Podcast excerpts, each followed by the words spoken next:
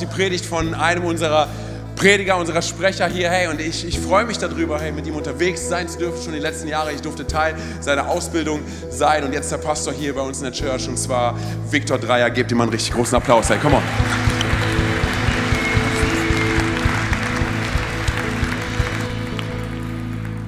Einen wunderschönen guten Mittag. Geht's euch gut? Ich glaube, dass es euch nach diesem Gottesdienst besser geht. Amen. Ich möchte noch ein kurzes Gebet mit einem kurzen Bege Gebet beginnen. Jesus, danke, dass du da bist. Heiliger Geist, zeig uns heute Jesus. Amen. Ich möchte euch ein Bild zeigen und wenn ihr dieses Bild sehen werdet, werdet ihr verstehen, warum ich so glücklich bin. Nämlich, das ist das Bild. Nein, ich bin nicht Vater geworden.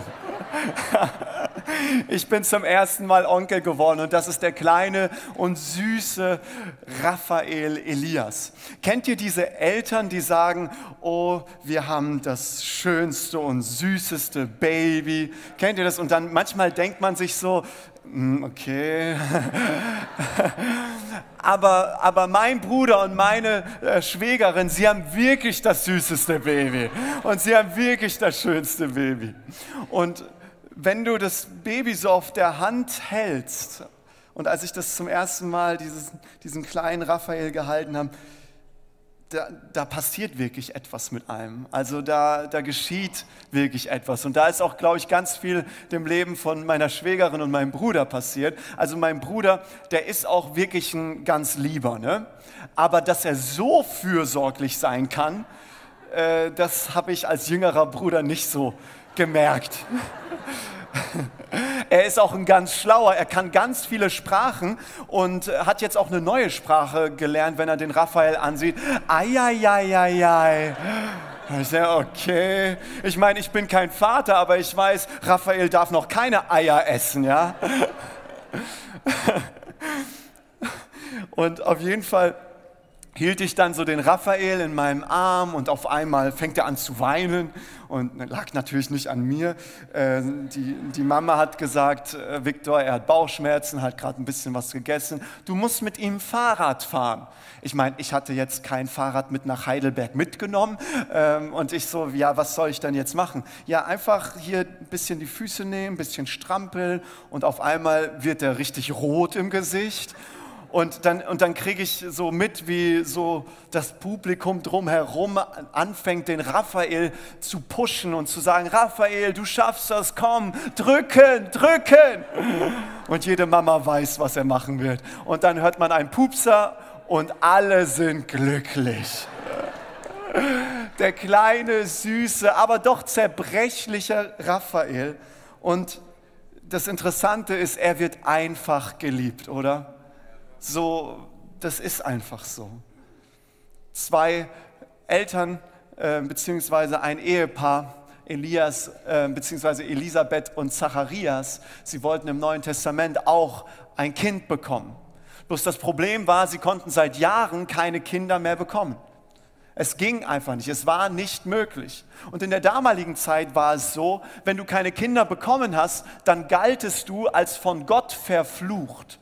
Die Leute dachten, du hast irgendetwas Schlimmes getan, deswegen ist die Strafe Gottes auf deinem Leben. Deswegen kannst du keine Kinder bekommen. Als Zacharias eines Tages im Tempel war, begegnete ihm ein Engel und der Engel hatte eine gute Botschaft für ihn. Zacharias, dein Gebet wurde erhört. Gott wird euch einen Sohn geben und er wird, der Name dieses, dieses Sohnes wird Johannes sein. Und Johannes wusste ähm, und Zacharias wusste direkt, was Johannes bedeutet, nämlich Gott ist gnädig. Gott ist so gnädig, dass er das Gebet von denen erhört hat und ihnen einen Sohn schenkt. Aber nicht nur das, dass dieser Johannes ein besonderes Kind sein wird, sondern er wird dem verheißenen Retter, wird er vorangehen, ihm den Weg vorbereiten und durch sein Leben werden viele Menschen zurück zu Gott finden. Und ich glaube, dieser Johannes hat diese Geschichte mit Sicherheit über hunderte Male gehört in seinem Leben. Wahrscheinlich auf jeder Verwandtschaftsfeier kamen die Leute zu Elisabeth. Elisabeth, du konntest doch nie schwanger werden. Was ist denn jetzt passiert? Und die Schleife fing wieder von vorne an. Ich konnte keine Kinder kriegen, aber Gott ist gnädig und er hat uns einen Sohn geschenkt. Kennt ihr die Geschichten, die ihr hundertmal schon gehört habt von euren Eltern? Bei mir ist es so eine Geschichte, äh, jetzt werde ich demnächst wieder bei meinen Eltern sein. Mit Sicherheit werde ich sie dann noch einmal hören und ich liebe diese Geschichte zu hören. Viktor, als du damals in Sibirien geboren worden bist, hattest du pechschwarzes Haar. Okay, ich verschone euch jetzt mit mehr. Aber durch das Leben, durch die Predigt von Johannes kamen so viele Menschen zurück zu Gott. Und als Zeichen dessen, dass sie zu Gott an Gott wieder glauben, haben sie sich taufen lassen. Es war ein sichtbares Zeichen, dass sie an diesen Gott glauben. Johannes war der Single Israels. Ich meine, er war wirklich ein Held. Er war ein Glaubensheld. Jede, äh, jede Schwiegermutter wollte ihn äh, sozusagen als Schwiegersohn haben. Jeder wollte ihn haben, ist doch klar. Er war der Single Israels. Wobei sein Aussehen war schon ein bisschen gewöhnungsbedürftig. Er trug ein Gewand aus Kamelhaaren und aß wilden Honig und Heuschrecken. Ich meine, ähm, er aß Heuschrecken. Ist doch klar, dass er beim ersten Date die meisten Frauen abschrecken wird, oder? Heuschrecken, abschrecken, yes, come on. ich fand ihn gut. Das, das Lukas-Evangelium berichtet uns, dass Johannes der Täufer in derselben Kraft wie Elia der Prophet gegangen ist. Wer war dieser Elia? Elia war ein Prophet im Alten Testament, ein Botschafter Gottes in Israel, als König Ahab und Königin Isabel regierten. Und sein Name war auch gleichzeitig sein Programm. Nämlich sein Name bedeutet übersetzt, mein Gott ist Jahwe mein Gott ist der Gott Israels. Und das war auch gleichzeitig sein Auftrag, nämlich die Menschen, die nicht mehr an Gott glauben, zurückzuführen an den lebendigen Gott Israels. Denn zu der Zeit Ahabs und Isabels war das so, dass das Volk an einen Gott glaubten, nämlich Baal. Das hat jetzt nichts mit dem Fußball zu tun, aber, aber sie glaubten an einen Gott, der Baal hieß, und das war ein Fruchtbarkeitsgott. Er sollte Fruchtbarkeit dem Volk Israel und dem Land schenken. Paradoxerweise haben sie an diesen Fruchtbarkeitsgott Baal geglaubt, aber es gab drei Jahre keinen Regen. Warum? Weil der Gott Israel es so, es so beschlossen hat. Und der Baal konnte nichts dagegen machen. Und in der Zwischenzeit, wie wird Elia versorgt? In 1. Könige 17, Vers 6 heißt es, und die Raben brachten ihm Brot und Fleisch, morgens und abends. Wenigstens ist das besser als Heuschrecken, oder? Aber es wird noch krasser. Elia fordert 450 Baalpriester heraus.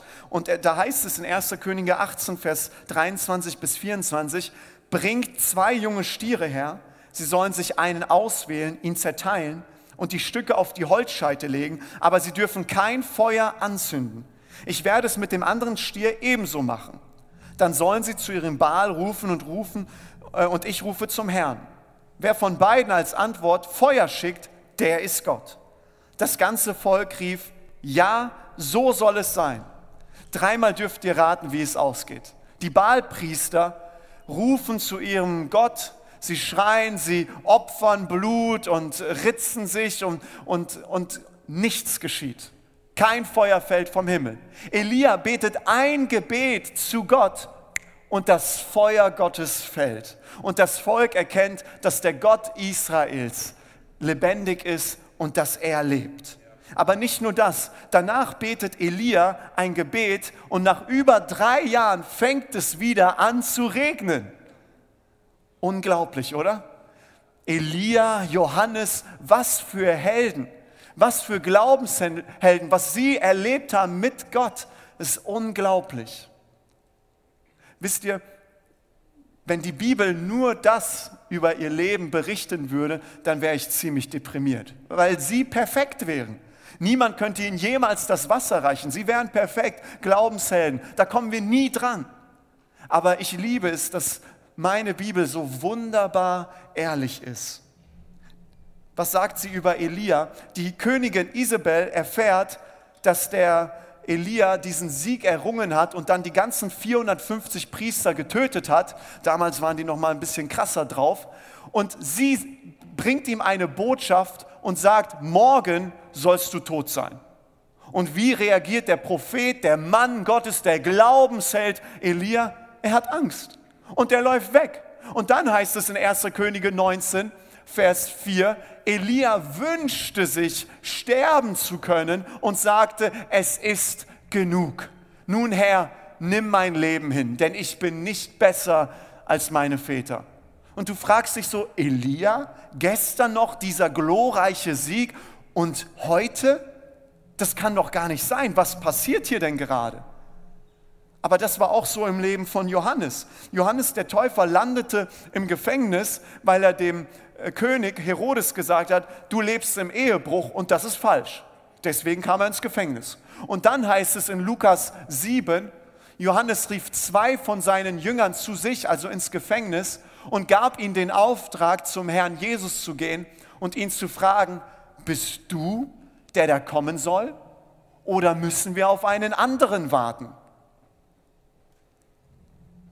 Wie, was, was meint das jetzt hier, bist du, der da kommen soll oder wie warten, auf wen warten? Ich meine, ich muss auch manchmal warten auf den Pizzabäcker, bis das Essen heiß ist.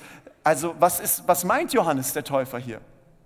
Johannes kannte das Alte Testament und dort wird der versprochene Retter, der Messias, wird angekündigt als der Kommende. Deswegen heißt es auch an einer Stelle, gelobt sei der, der kommt im Namen des Herrn. Also der Retter ist im Alten Testament der Kommende. Indirekt fragt also der Johannes Jesus, bist du eigentlich wirklich der Retter?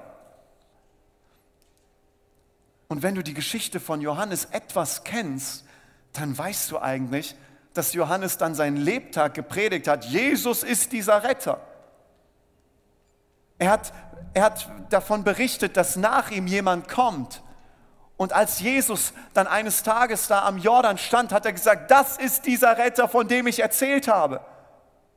Und er merkte, dass sein Leben in eine Erfüllung kam, dass sein Dienst, dass er wirklich der Wegbereiter von dem Retter ist. Aber jetzt im Gefängnis ist er dort und seine Freunde dürfen ihn besuchen und sie erzählen ihm, was Jesus da alles tut. Ja, gestern hat er einen Toten auferweckt, dann hat er einen Blinden sehend gemacht und er predigt von der Botschaft Gottes. Und Johannes ist im Gefängnis und denkt sich, warte mal, wenn Jesus der Retter ist, wo ist meine Rettung? Elia und Johannes hatten im Grunde ein Problem. Nämlich als Elia die Botschaft von der Königin bekommt, ich töte dich bis morgen, heißt es in 1. Könige 19, Vers 3 und 4, und als Elia das sah, machte er sich auf und lief um sein Leben. Er wünschte sich zu sterben, sterben zu können. Elia, der Glaubensheld, sah auf einmal das Sichtbare. Elia sah diese Königin Isabel, er hat den Gott der Wunder tut, irgendwie vergessen. Aber auch ein äh, Johannes, er sah den mächtigen König Herodes, er sah sein Gefängnis und für einen kurzen Moment glaubten diese Männer Gottes, dass die irdischen Könige größer und mächtiger wären als ihr Gott. Sie sahen auf das Sichtbare und dadurch vergaßen sie, was Gott in ihrem Leben getan hat. Elia vergaß, wie er von den Raben versorgt worden ist. Elia vergaß, dass, Himmel, dass der Himmel sich öffnete und Feuer herunterkam. Elia vergaß, dass er gebetet hat und Gott antwortete mit Regen nach über drei Jahren. Johannes im Gefängnis vergaß er, dass er ein Wunderkind ist. Er vergaß seinen Namen, nämlich Gott ist gnädig. Er vergaß, dass durch sein Leben so viele Menschen zurückgekommen sind zu Gott. Und das macht mir eines deutlich. Wir können von einem Moment zum anderen den Blick auf einen guten Gott verlieren. Wir können heute noch glaubensstark sein, Wunder erleben, so dankbar zu sein für Gott und das, was, wo er uns durchträgt. Und im nächsten Moment, am morgigen Tag, kann es sein, dass wir wie Elia, wie Johannes verzweifelt und deprimiert sind.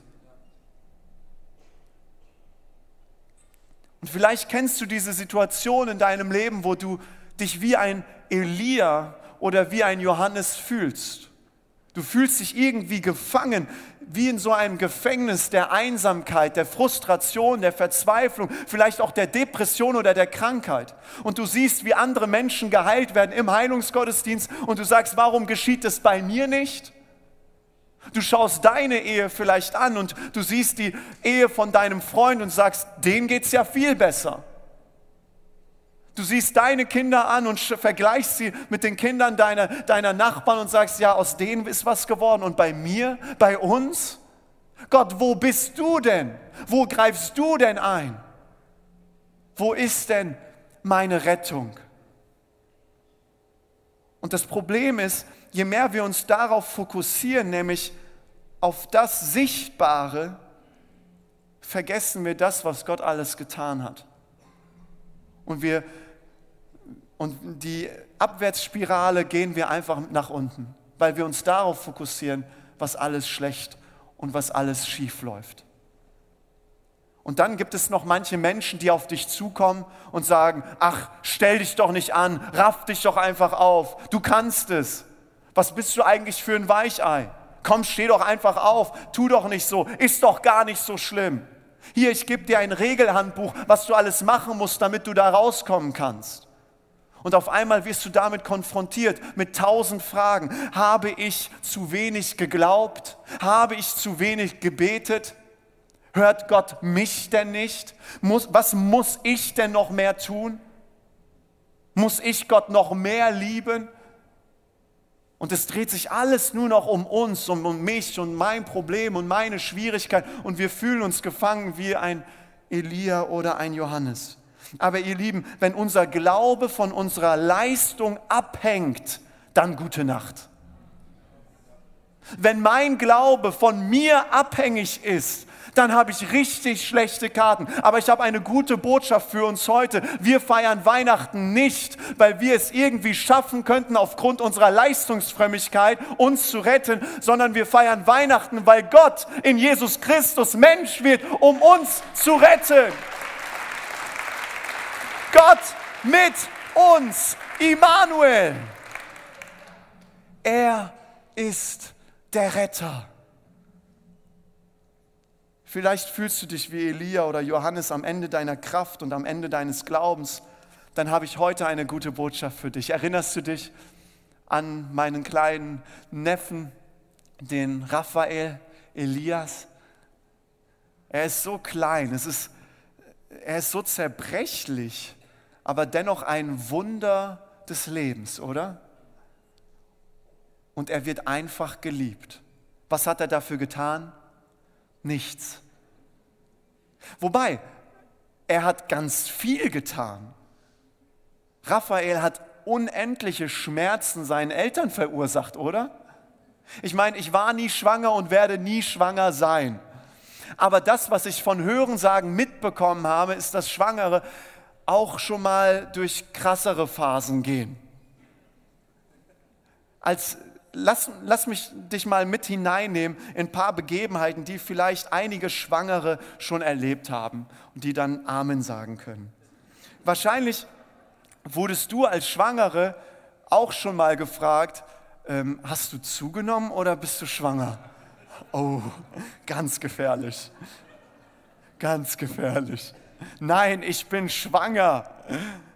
Oder nach einer Zeit kannst du wahrscheinlich monatelang als Schwangere deine Füße nicht mehr sehen. Es ist einfach nicht mehr möglich. Deine Schuhe kannst du auch nicht mehr anziehen. Du brauchst Hilfe. Aber gut, dass es so liebevolle Männer gibt, die jederzeit helfen. Und auch um drei Uhr morgens dir noch Fisch und sonst was holen, weil du darauf Hunger hast. Oder auch nicht. Aber als Schwangere musst du dich wahrscheinlich auch gegen aufdringliche Leute zur Wehr setzen und äh, ja schon fast kämpfen, wo die Leute auf dich zukommen und sagen, oh, darf ich mal deinen Bauch anfassen? Nein, ich kenne dich nicht, fass meinen Bauch nicht an, geh weg von mir. oder, oder, du, oder die Leute fragen dich, hey, boah, dein Bauch, wie sieht der denn aus? Da sind doch bestimmt Zwillinge drin. Und, und du denkst dir, warum? Warum stellst du so eine Frage? Aber auch das Schlafen stelle ich mir ziemlich schwierig vor. Nämlich wenn du dann so eine Kugel vor, vor dir hast und dann auf dem Rücken schlafen musst. Ich glaube, da ver, ver, verwandelt sich selbst die beste Schläferin in die äh, Prinzessin auf der Erbse, oder? Man ist einfach in der Nacht oder am Morgen dann geredert. geredert. Und am Morgen dann ein Irish Coffee mit einem Schuss drin zu trinken, das geht dann natürlich auch nicht. Das ist auch nicht drin.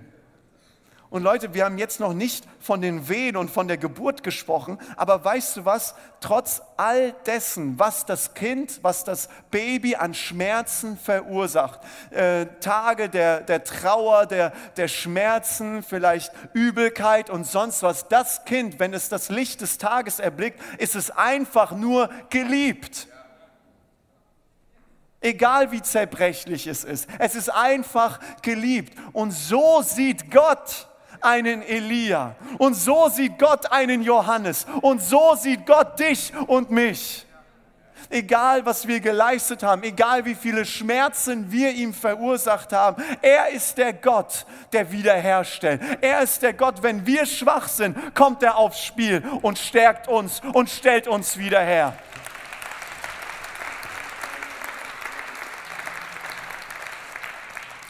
Erinnerst du dich, wie Gott Elia durch die Raben versorgt hat?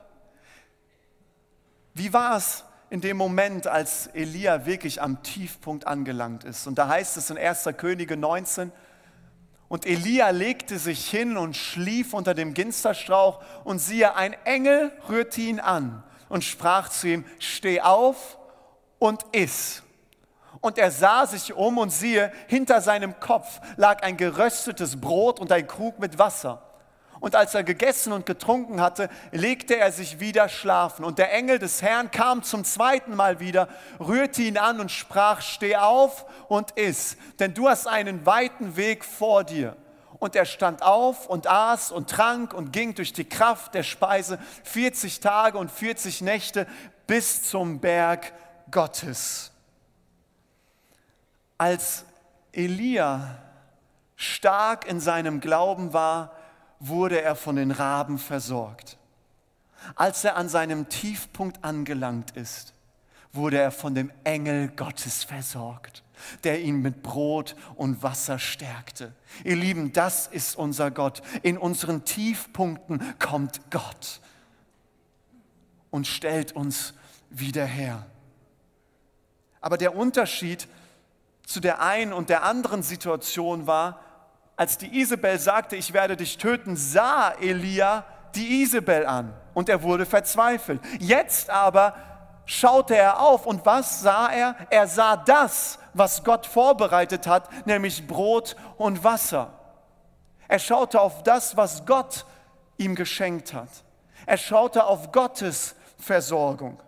Kennst du die Momente in deinem Leben, die wie ein Spielfilm vor deinem inneren Augen abläufen und du die förmlich sehen kannst? Diese Momente kennt man besonders, wenn es einem vielleicht nicht so gut geht. Und wahrscheinlich hast du dich auch schon dabei ertappt, dass du, wenn es dir gerade mal so schlecht geht, wie einem Elia, wie einem Johannes, dass du dich hinsetzt, eine Packung Chips, eine Packung Chips dir gönnst und dann läuft dieser Spielfilm von all den Sachen, die schlecht in deinem Leben gelaufen sind. Oh ja, dieses Jahr, das war so schlecht, aber gut, dass ich meine Chips habe. Ähm, ja, Arbeitsstelle verloren. Frau kocht nicht mehr so gut. Ja, und jetzt erinnere ich mich auch noch, gerade wo ich mich darin labe, in meinem Selbstmitleid ähm, ja, mein guter Freund, der hat mich richtig verletzt. Als er das damals gesagt hat, oh Mann, was, was, das, das kann doch nicht sein. Und so können wir uns manchmal erwischen, dass wir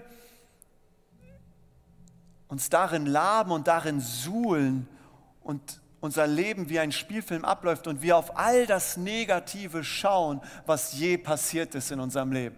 Und weißt du, was dann passiert? Ich muss kein Prophet dafür sein. Es wird dir noch schlechter gehen.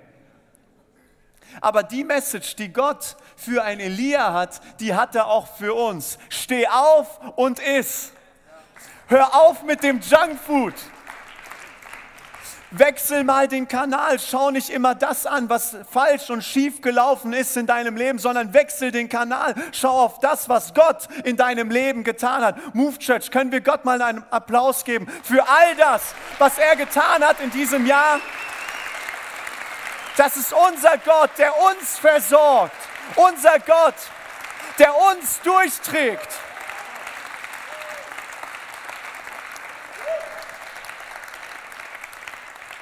Das ist dein Gott. Und er möchte, dass du siehst, was er getan hat. Und indem du das siehst, erinnerst du dich an die Größe deines Gottes. Du fragst dich, und Viktor, was ist denn mit Johannes? Er war doch immer noch im Gefängnis. Was passiert mit ihm? Johannes hat ja die zwei Jünger ausgesandt und da heißt es in Lukas 7, Vers 20 bis 22, die beiden Jünger kamen zu Jesus und sagten, Johannes der Täufer hat uns zu dir geschickt und lässt dich fragen, bist du der da kommen soll oder müssen wir auf einen anderen warten? Dabei wurden sie Zeugen von, von dem, was Jesus getan hat, wie Jesus viele Kranke und Leidende und von bösen Geistern geplagte heilte und vielen Blinden das Augenlicht schenkte. Er gab den Boten zur Antwort, geht zu Johannes und berichtet ihm, was ihr gesehen und gehört habt. Und ich kann mir das so gut vorstellen, wie Johannes auf diese Jünger wartet. Und als sie gekommen sind, sagt er zu ihnen, erzählt mir alles, was Jesus gesagt hat. Sagt mir jedes einzelne Wort. Und sie fangen an und sagen zu ihm, Johannes, er hat zu dir gesagt, geht hin zu Johannes. Und Johannes, der im Gefängnis ist, der seinen Namen schon hunderte Male gehört hat und er wusste, Johannes bedeutet, Gott ist gnädig. Und ich bin hier im Gefängnis und Gott soll gnädig sein. Ich komme hier wahrscheinlich nicht mehr raus und Gott soll gnädig sein. Geh hin und sag, Gott ist gnädig. Und die Jünger sagen wahrscheinlich zu ihm, aber warte doch, er hat noch etwas gesagt, nämlich Blinde sehen, Lahme gehen, Aussätzige werden geheilt, Taube hören, Tote werden auferweckt und den Armen wird Gottes gute Botschaft verkündigt. Und glücklich zu preisen ist, wer nicht an mir Anstoß nimmt. Und Johannes ist im Gefängnis und ich glaube, es war da mucksmäuschenstill. Weil diese Worte sich erstmal gesetzt haben in seinem Kopf und dann etwas tiefer gegangen sind. Denn Johannes erinnert sich, weil er die, das Alte Testament kennt, ist, dass Jesus gerade Prophetien, Schriftstellen zitiert hat aus dem Buch Jesaja, wo es um den kommenden Retter geht. Nämlich das Blinde wieder sehen, das Lahme gehen und dass die gute Botschaft Gottes verkündigt wird.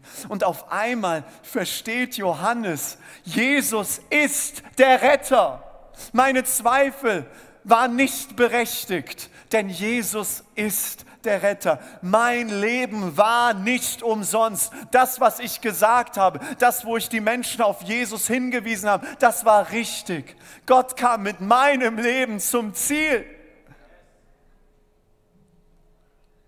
Und ich glaube, in dem nächsten Moment hat sich Johannes noch eine Frage gestellt, denn er kannte das Wort Gottes sehr gut. Aber hat nicht Jesus da einen Abschnitt ausgelassen? Jesus zitiert zwar die Prophetien aus dem Alten Testament, aus dem Buch Jesaja, aber hat er da nicht etwas vergessen? Und ich kann mir das so gut vorstellen, wie vor seinem inneren Auge Jesaja 61, Vers 1 aufploppt, nämlich: Der Herr hat mich bevollmächtigt, den Armen gute Nachricht zu bringen, den Gefangenen zu verkünden, ihr seid frei, eure Fesseln werden gelöst. Und ich glaube, in diesem Moment trifft das Wort Gottes das Herz von Johannes und er versteht, ich bin dieser Gefangene, für den Jesus kam. Ich bin zwar in diesem Gefängnis, aber Gott ist immer noch gnädig. Und du sagst vielleicht, Viktor, aber ich war nicht wie ein Johannes, ich war nicht wie ein Elia. So gute Taten kann ich nicht aufweisen. Gott war vielleicht mit ihnen gnädig, aber mit mir? Ist es nicht interessant, als die Jünger zu Jesus gekommen sind, haben sie gesagt, Johannes der Täufer lässt dich fragen. Aber welche Antwort gibt Jesus? Jesus sagt, geht hin zu Johannes. Er sagt nicht mehr der Täufer, weil es Gott nicht darum geht, was du getan oder nicht getan hast. Es geht Gott darum, dass du bist und dass du sein geliebtes Kind bist. Auch wenn du mal zerbrechlich bist wie ein Raphael oder wie ein Elia oder wie ein Johannes. Gott kann dich und mich wiederherstellen. Das ist unser Gott.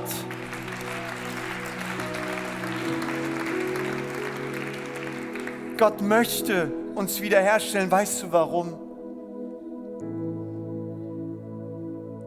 Weil er uns einfach liebt. Elia fühlte sich alleine, er wollte sterben. Er hat keinen Weg mehr gefunden. Aber da begegnet ihm Gott und stellt ihn wieder her. Wisst ihr, wer sich im Neuen Testament nicht nur alleine fühlte, sondern wirklich verlassen war? Es war unser Herr Jesus Christus. Er wurde von seinen Freunden verraten und verleugnet. Am Kreuz wurde er alleine gelassen. Am Kreuz rief er zu seinem Vater, mein Gott, mein Gott, warum hast du mich verlassen?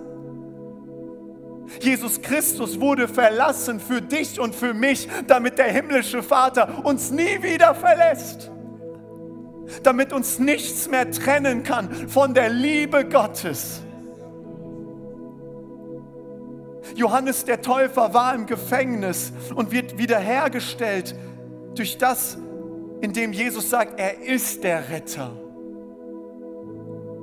Und was ich auch im Neuen Testament sehe, ist, dass wir ein Johannes gefangen genommen worden ist, so wurde Jesus für dich und für mich gefangen genommen, damit wir in seiner Freiheit leben können damit wir frei sein können, damit wir aufstehen können aus unserem Gefängnis, aufstehen von diesen Ketten, die uns zurückhalten, um in die Berufung und die Bestimmung Gottes für unser Leben zu kommen. Das ist mein Gott. Und deswegen kann Jesus heute Morgen zu dir und zu mir sagen, was in Matthäus 11, Vers 28 bis 30 steht, kommt zu mir Ihr alle, die ihr euch plagt und von eurer Last fast erdrückt werdet, ich werde sie euch abnehmen. Nehmt mein Joch auf euch und lernt von mir, denn ich bin gütig und von Herzen demütig. So werdet ihr Ruhe finden für eure Seele, denn das Joch, das ich auferlege, drückt nicht. Und die Last, die ich zu tragen gebe, ist leicht. Oh ihr Lieben, wie sehr brauchen wir in dieser heutigen Zeit Ruhe und Friede. Wie sehr brauchen wir in Zeiten der Erschütterung, Zeiten, die unsicher sind, Zeiten, die geprägt sind von Angst, von Terror und sonstigem, brauchen wir Gottes Frieden. Und ihr Lieben, deswegen sagt Jesus, kommt zu mir. Jesus sagt nicht, komm zu einem Prediger, komm zu einem Pastor, komm zu einem Priester, er wird dir Ruhe geben. Nein, Jesus sagt, ich werde dir Ruhe geben. Jesus sagte auch nicht, komm zur Move Church, komm zu einer Gemeinde, sie wird dir Ruhe geben und Frieden. So sehr ich unsere Gemeinde liebe und jeder Christ eine Gemeinde braucht, wo er gestärkt wird. Aber eine Gemeinde hat noch nie einen Menschen Frieden und Ruhe gebracht. Oder? Deswegen sagt Jesus, kommt zu mir. Und wir als Gemeinde geben die Möglichkeit, dass Menschen hier diesen Gott erleben können. Jesus ruft dich heute, dass du zu ihm kommen darfst und sollst, weil er dich liebt. Wenn du an dein Ende gekommen bist, dann sag Ja zu Jesus. Denn er macht aus deinem Ende, macht er seinen Anfang und er macht einen Neustart und er wird dich wiederherstellen, wie er es bei einem Elia und Johannes getan hat. Jesus ruft dich und du kannst dir so sicher sein, dass du zu ihm ankommen darfst, weil er auch gesagt hat, wer zu mir kommt, den werde ich nicht herausstoßen. Also du kannst mit deinen Bedenken, mit deinen Zweifeln, was passiert, wenn er mich nicht annimmt? Was ist, wenn ich zu weit von Gott weggelaufen bin? Was ist, dass ich zu große und zu viele Fehler gemacht habe? Mit all diesen Dingen kannst du dich beschäftigen, aber es lohnt sich nicht, denn Jesus sagt, wer zu mir kommt, den werde ich nicht hinausstoßen. Du darfst dir so sicher sein, dass du bei ihm angenommen und geliebt bist weil er dich liebt. Und ich möchte dir jetzt die Möglichkeit geben, wenn du sagst, Viktor, ich kenne diesen Jesus noch nicht, der meine Schuld vergibt. Ich kenne diesen Gott noch nicht, dass er mein himmlischer Vater ist. Dann möchte ich dir jetzt die Möglichkeit geben, wo, wo wir einfach gemeinsam die Augen schließen, um, um einen Moment der Privatsphäre zu schaffen. Und ich möchte dir die Einladung aussprechen, die Jesus für dich hat. Ich möchte von drei auf eins herunterzählen und dann kannst du bei eins einfach mir ein kurzes Handzeichen geben, wenn du sagst, ja, diesen Jesus will ich heute kennenlernen. Heute sage ich Ja zu Jesus. Heute möchte ich ein Kind Gottes werden. Drei, Jesus liebt dich. Zwei, egal wie einsam oder verlassen du dich fühlst, wie ein Elia oder ein Johannes, Jesus ruft dich und er kommt zu dir. Eins, heb deine Hand, wenn du heute Ja sagst zu Jesus. Gib mir ein kurzes Handzeichen. Dankeschön. Ich sehe dich auf der Empore. Gibt es noch eine Person, die Ja sagt? Jesus, komm in mein Leben, vergib mir meine Schuld. Ist hier noch eine Person, die sagt, ja, Jesus, komm in mein Leben. Dankeschön.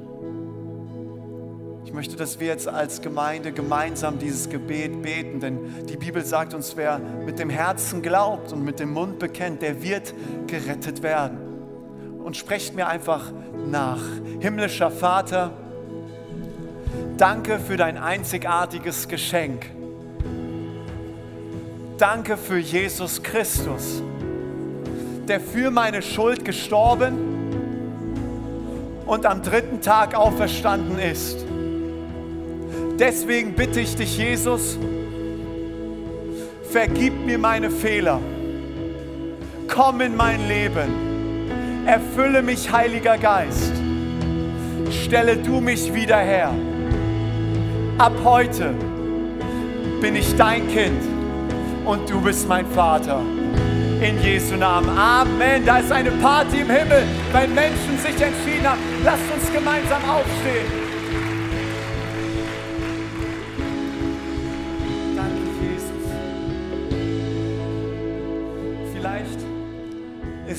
Die hundertste Predigt, die du in diesem Jahr gehört hast. Aber mein Gebet ist es, dass Gott etwas bewirkt in deinem Herzen, was dich wirklich verändert. Und deswegen auch in der Vorbereitung, ich habe es wirklich empfunden, dass ich bildlich gesprochen Gefängnistüren sehe, wie sie aufgebrochen werden. Ich sehe Menschen, die aufstehen im Namen Jesu und Stärke und Kraft bekommen. Ich sehe Menschen, die geheilt werden in Jesu Namen. Ich sehe Ehen, die stark werden und in Jesu Namen sich nicht scheiden lassen. Ich sehe Kinder, die aufwachsen in einem Elternhaus voller Frieden und voller Kraft. Und ihr Lieben, ich sehe Menschen, die wiederhergestellt werden durch ihren Gott.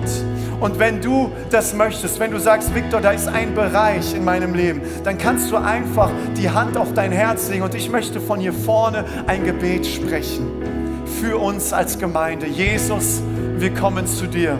Und dort, wo der Dieb gekommen ist, um Dinge zu stehlen, um Dinge zu zerstören, da bist du gekommen, Jesus, Immanuel, Gott mit uns, um uns das Leben in Fülle zu schenken. Und deswegen spreche ich jetzt im Namen Jesu aus, dass Freiheit hineinkommt in die Gefängnisse in Jesu Namen, dass die Ketten abfallen in Jesu Namen, dass Menschen aufstehen in der Kraft des Heiligen Geistes, wiederhergestellt in den Bereichen, die geraubt und vom Teufel beraubt wurden. In Jesu Namen seid frei, seid wiederhergestellt. Ich spreche zu dem Berg der Schmerzen und der Krankheit, geht hinweg in Jesu Namen. Seid gesund, seid heil, erlebt den Frieden und die Liebe Gottes in Jesu mächtigem Namen. Amen.